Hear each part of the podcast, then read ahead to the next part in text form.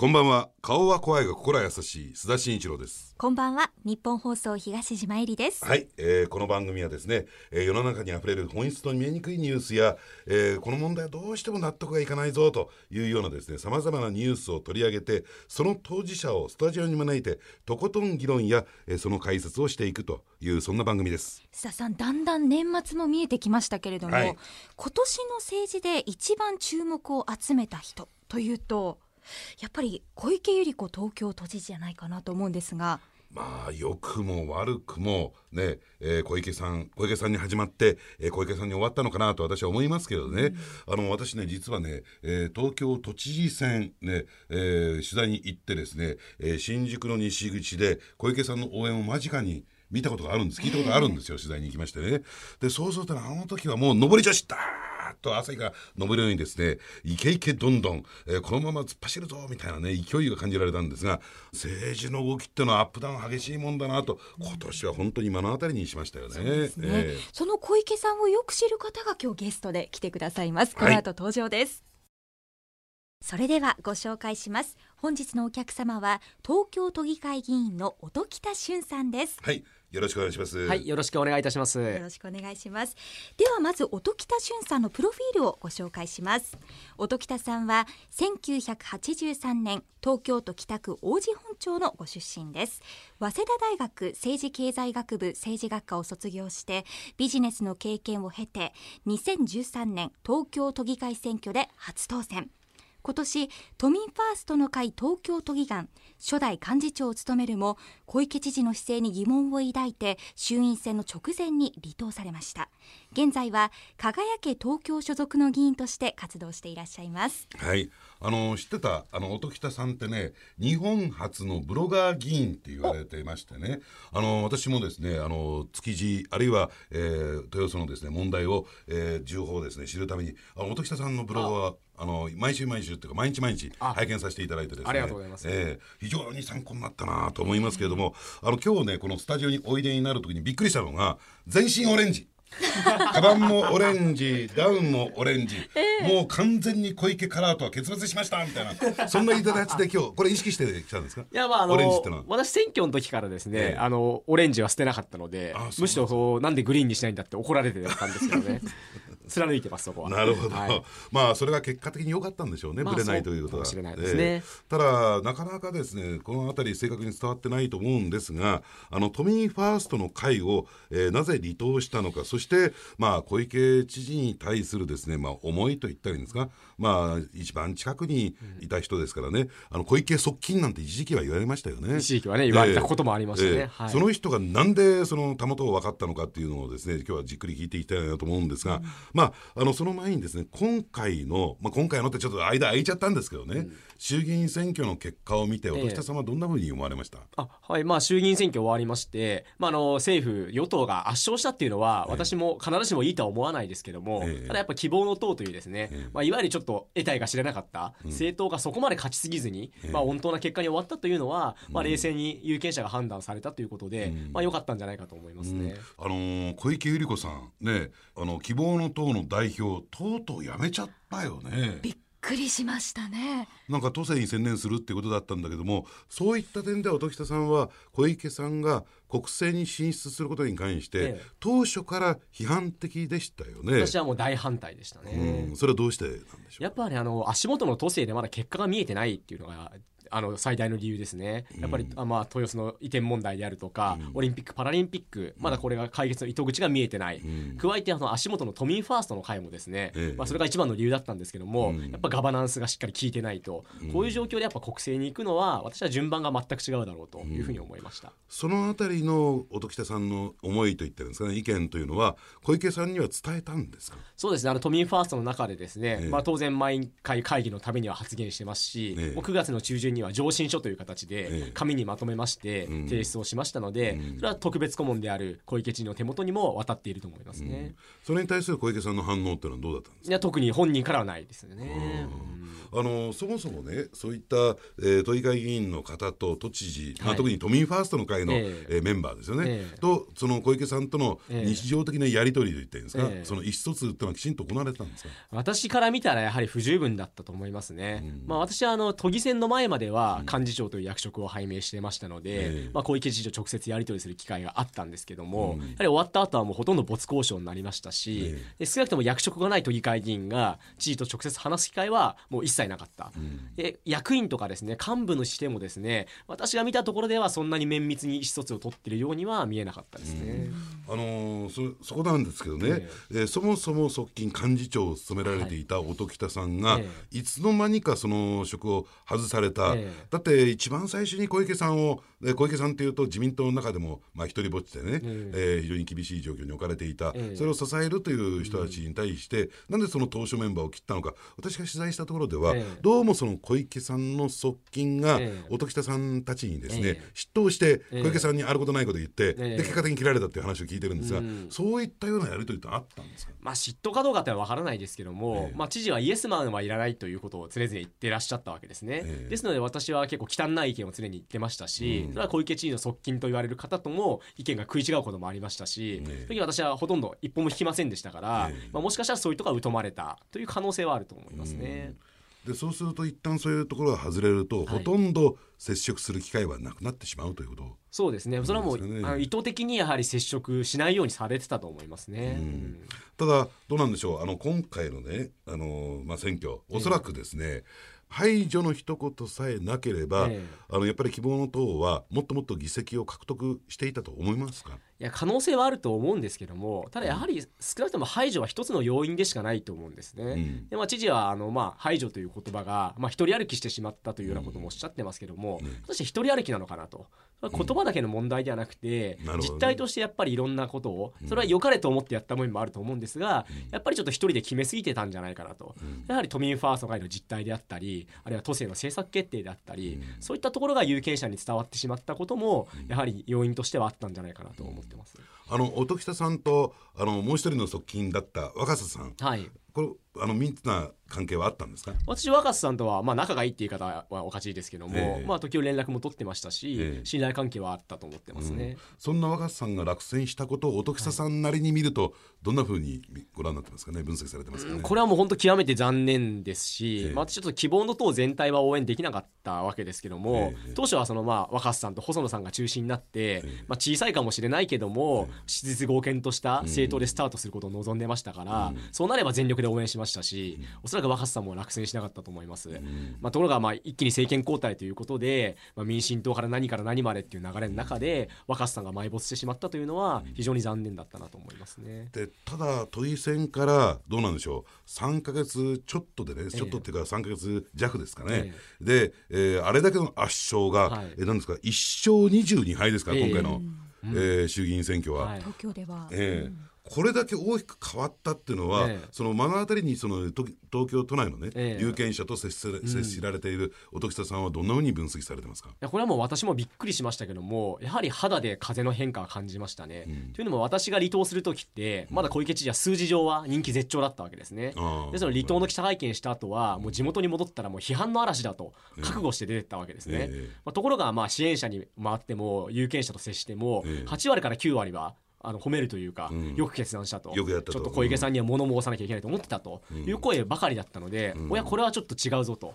思ってやはり選挙に突入したら、ええ。ああいった結果だったので、まあ、非常に風は本当大きく変化したんじゃないかなと思います、ね、そういうことだったんですか。僕はまたね、ええ。小池さんに対する逆風が強まってきたんでここぞとばかりに離党したのかなと思った。ら そうじゃないんですね。いやでも少なくともあの時点ではまだね人気絶頂だったと思いますけどね兄貴絶頂だったって、はい。であのどうここまで聞いてて、あのねここまで弁が立つ爽やか、ええ。ねブロガー議員ね、でしかも早稲田大学卒業みたいなね、はい。と聞いてて東チームから見たらどうですか？いやなんか綺麗ですよね、でもビジュアルが。あの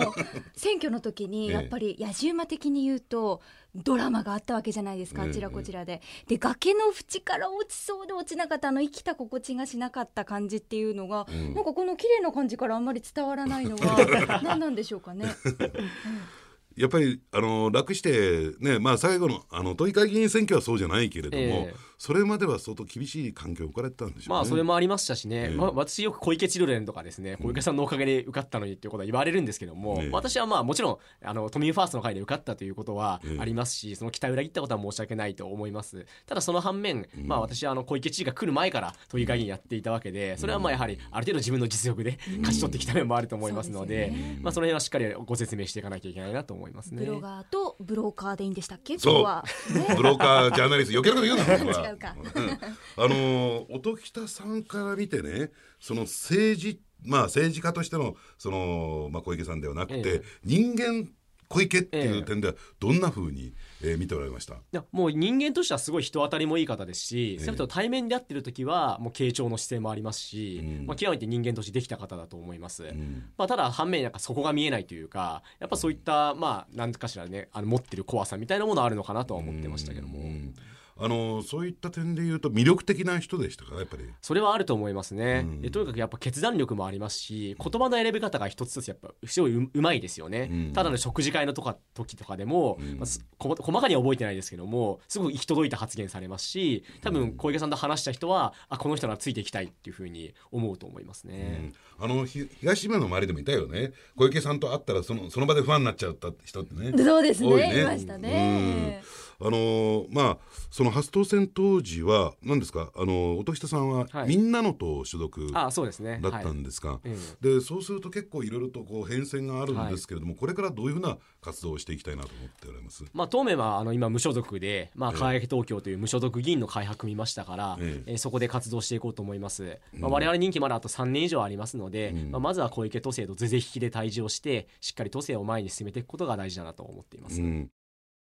あのーこれねぜひね音喜多さんにお会いしたら伺いたいなと思ったんですけども、あの都民ファーストの会がええ。一番最初にその条例案として、ええ。ー提出したのが、はい。確かあれですよね子供の自動喫煙を防止するっていう。ねはい。であの音喜多さん自身ええ。はタバコを吸うんですか、僕はすみません吸わないです。でタバコに対して嫌いですか？好きですか、まあ好きが嫌いがればあんま好きではないと思いますね、でまあそれをベースにしてちょっと伺いたいんですが、ええ。あれはどんなふうに受け止められておられます？まあ、あの我々は公約の段階から、ええ。まあ、あれ入ってましたし、うん。まあ、あの都議会議員候補たちはみんなあれに賛成していると思います、うん。で私もあの基本的には賛成です、うん。ただあ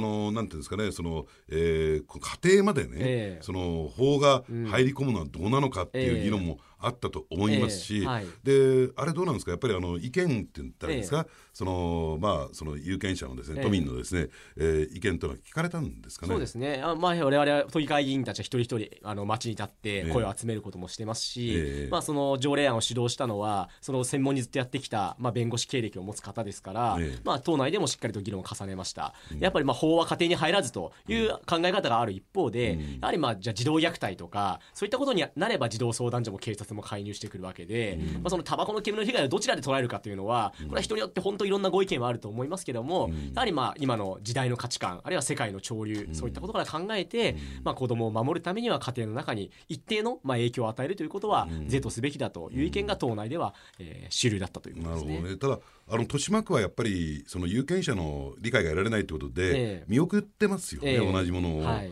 でなんかそのだから一部の人たちがね、ええ。物事をガッと決めていっちゃったんじゃないかなって見えるんですけど、そのあたりはどうなんですか、そうですね、まああのまあ、都民ファーストは、ね、先ほど、まあ、一部代表の決め方だとか、まあ、ブラックボックスだとかあったのは確かですけども、ただ、まあこの受動喫煙防止に関して言えば、まあ、適宜報告もありましたし、我々が意見を述べる機会もありましたので、まあ、私はみんなで決めていったものだというふうには認識してます。うん。であるならばねその一方でどうなんでしょう、あのー議員に関して対しては、ええ。その個別にマスコミの取材を受けるなとか、はい。ええ。まあ、この件でも取材をしたかったんだけどなかなか議員さんの,、うん。あのご意見っていうのかな、はい。伺うチャンスがなかったんですけども、そのあたりできちんと都民にええ。情報開示ができてたかっていうと、えそのあたりどうなんでしょうかね。そこはね、まだまだ正直不十分だと思いますね。あの、まあ、主導していた岡本都議会議員が、まあ、頑張って情報発信はしているんですけども、やっぱり他の議員たちも自分たちの言葉でどんどん発信すべきだと思いますし、まあ、テレビもラジオも含めていろんな取材を受けた方が良かったかなと思いますね。まあこれで都民ファーストの会を離れたわけなんですが、その一方でさらにあの屋内でのね、はい。2020年東京オリンピックを前提に、屋内での自動喫煙防止条例というのを、えーやろうとしておりますよね。ええ。ただこれに関してはどうなんでしょう、えー国もですね同様の法制化をすることが来年の通常国会で、えー提出することが、えー有力されてるんですが、ええ。これ屋上奥を重ねることになりませんかね？まあ、今あの国の条例案がですか？あ法令ですね。法令案はかなりまあ例外規定が多いというか、まあ、面積等々で、まあ、何平米以下ですと、えー例外にするということが幅広いので東京都はおそらくそれより、まあ、オリンピック基準と申しますか、えー厳しいものになっていくと思います、まあ、そういった視点ではやはりこれ、えーオリンピックの開催都市としてこういった条例を作る意義というのはあるんじゃないかなと思いますね。ただ国の方向性としてはあの小規模のね、はい。店舗だとか小規模事業者を、あのやっぱり配慮しよう、ええ。どうしてかっていうとやっぱり海外と国内をよく比較するんだけれども、海外の事例ですと屋外は原則喫煙できますよね、はい。ええ。日本の場合は千代田区に代表されるように全くできないと、はいそうすると小規模事業者いじめになるんじゃないかええという、こういう指摘に対してはどうなんでしょうかね。私もあのそれは率直にそのような問題はあると思ってます、やっぱり日本と海外よく比べられるんですけども、最大の違いは路路上喫煙というか、外に関して寛容か否かですね、私も海外の先進都市いくつも行きましたけどもほとんどやっぱりまだ街角に灰皿があって、駅の方でもタバコが吸えるというのが先進各国の都市の状況だと思います、ですので私はまああの小規模なもうタバコを吸うことが前提のお店というのは、まあ非常に小さいところっていうのの例外措置はそれはそれとして、あとはその屋外の喫煙所の整備。これはまああの自治体がお金を出してやるべきだと思っていますし、やはりこれは同時並行に進めないと、やっぱりあの一方の意見ばかりというかもちろん私もタバコ吸いませんし、そういう意見が大事なんですけどもやっぱその配慮というのは必要だというふうには認識してます。あの私はねタバコ吸うんですけどね、えあの最近の喫煙者って昔と違ってどこでもここでも吸わせろっていう、え いや無理難題ふっかけるやつはほとんどいなくてですね、ただどっかでやっぱり吸わしてよっていうね、ええ。あの別にこれをゼロにしようってわけじゃないんでしょうね、はいええ。おそらくあの都民ファーストの会も。だ。と思いますね。で、まあ、要は共存という意味でも、今なんかあの、か食事があるかあっても、まあ、その場でタバコ吸えないから、ええ。まあ、どっか行かれると、まあ、それはいいんですけども、なかなか戻ってこない問題っていうのがありまして。あ結婚式でありますよね半分ぐらいいないんだけどみたいな。で聞くと喫煙所遠いんだよみたいな。もう外の外まで行ってさみたいなこと結構あるんですよね。ええ。ですからやっぱもう少し喫煙所の数とかをやはり屋内を禁煙にするんであれば増やしていかないとまあこういうすれ違いみたいなもの今細かい話ですけど生まれてくるのかなとは思ってますね。これねお僕ねあのね僕私も東京都民なんでね、えぜひ伺いたいなと思うんですけれどもまああの豊洲の問題ですよ、はい。えーね、市場の問題なんですが、ええ。その築地は守る豊洲へ移転すると、ええ。全然何が言いたいのか何がやりたいのかわからないんですけれども、ええこの辺りについてはええ。私田さんはどんなふうに受け止められてますかね？まあ私はかねてよりやっぱ豊洲移転一本というか豊洲市場でまとめるべきだと思っていましたので、まあ、やはりこう両方使うという案に関しては100点満点ではないと思います、まあ、ただ一方でねあの、まあ、あれだけこうこじれたというか問題になってしまったので、まあ、どちらか一方だけで100点満点の回答っていうのは政治の世界に出ないので、まあ、考えに考えて折衷案を出したんだなというご苦労はまあ理解はしています。ただやはりそれは今はね現実性があるのかどうか本当に築地再開発できるのかどうかというのはしっかり検証して難しければまあ再検討というか引き返すということも考えていかなきゃいけないのかなと思いますね。常にこの市場の問題はブログでもね、はい。えー熱心に発信されて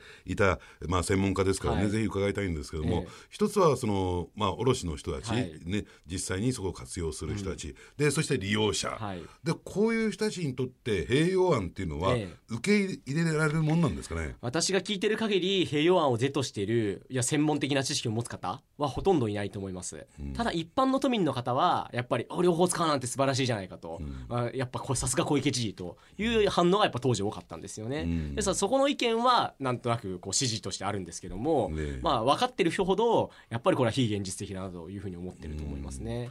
そのギャップっていうのが、ええなんかこう将来大きな過去になってくるんじゃないですか？可能性はあると思いますね。でもう築地を生かす最低限の条件は、要は年間160億円のキャッシュを生み出すプランを立てることなんです。これができれば、まあ、あの可能性としてあるんですけども、どうも今の検討会議とか見てると、まあ、今のこの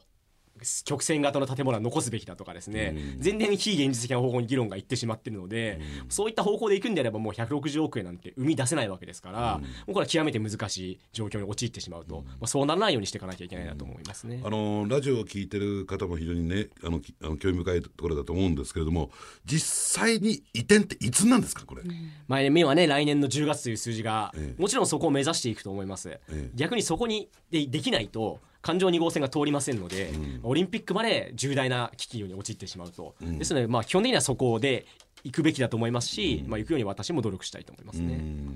あのーあの若狭さんね最近、まあ昨日も私テレビで一緒にさせて、はいはい。いただいたんですが、なんか最近つきものが落ちたようにさっぱりした顔つきされててですね、ええ。ひげも綺麗に剃られてて、はい。1年前から剃ってたっていうふうに話はしてるんですけれども、本人はねただあのいろいろと若狭さんも今後の展開考えておられるようですけども音喜多さんはまあ都議会議員でありますからね、都議会で仕事をされるっていうことなんですけど、次のなんかこうステージっていうのは考えてますか？輝け東京と3人ですよね。今2人ですね。あ2人ですか、ええ。はい。まああのまあ、もちろんまだ任期が3年ありますから、ね、先のことはしっかりやっていきますと、まあ、中長期的にはね私はまあ国政にも興味があるということは別に隠してませんので、まあ、いろんなチャンスがあればとは思ってます、やっぱり今回都民ファーストや希望の党は、まあ、失敗はしてしまったんですけども、ただしがらみのない政治とか情報公開とか理念は間違ってなかったと思うんです、まあ、こういったものを本当に実現できる政治勢力というのは、まあ、いつかどういった形かで、まあ、作りたいですし関与したいなというのは思ってます。あのそれでパッと思い出したんですけども東京一区から、はい。あのさっきの衆議院選挙で音喜多さんが出馬するってはい。いうはい噂がええ。根強くあったんですがこれはどうだったんですか、まあこれはね本当は自分で言うことはないんですけども、まあいろんな事情があってご説明しなきゃいけないんですが、これはあったことは事実ですね。え希望の党のしかるべき方からオファーもありましたし、はい。まあかなり何回も、えーいただきましたそれは。えただまあ私もまあ迷ったのは確かですけども、ええ。やはりまあ地元も投げ出し、任期も投げ出し、そして希望の党というちょっと政策もまだ当時発表されてなかった、そういう政党に行くことはできないということで、まあききっぱりとお断りをしたということですね。でもあれですか断ってよかったなとこの低たらくを見ると。まあ結果論としてはねそうだったと思いますしまあやっぱり出なくてやっぱり信念曲げて出るっていうことは良くなかったんだなと思いますそうね。ですね、もし出るんだったらやっぱり地元のね、ええ。北区からということになりますかね。と思いますね。今北区はまあ東京12区というところですけども、ええ。まあ、公明党さんが唯一選東京では小選挙区持ってるところなので、ん。いろんなしがらみがあってん。候補者が出れないと、で今回も有権者にどこ入れたらいいかわからないとはい本当に言われた選挙区ですので、うん。ここにやっぱりしっかりした選択肢をお示ししたいという気持ちはずっと持ってますね。その時にはどっから出ますか？まあ今はないどこかからもしれ からもしれないですし希望の党ではないと思いますけど。希望の党以外のどっかということではい。ブログで綴る毎日の先にね、はい。どういう動きがあるのか、はい。本日のお客様は音喜多俊さんでした。ありがとうございました。ありがとうございました。ありがとうございました。本日もお別れのお時間です本日のお客様は音喜多俊さんでしたいやーね私以上に滑舌がいいってんで腹立ってましたけどね。滑舌のいい須田さん聞いたことないですね。したったらずなんですよ、ね、可愛いじゃないですか。ありがとうございます、はい。来週もどうぞお聞きください。お相手は須田慎一郎と。日本放送の東島えりでした。それではあさって月曜日の朝6時から高島秀武の朝ラジでお会いしましょう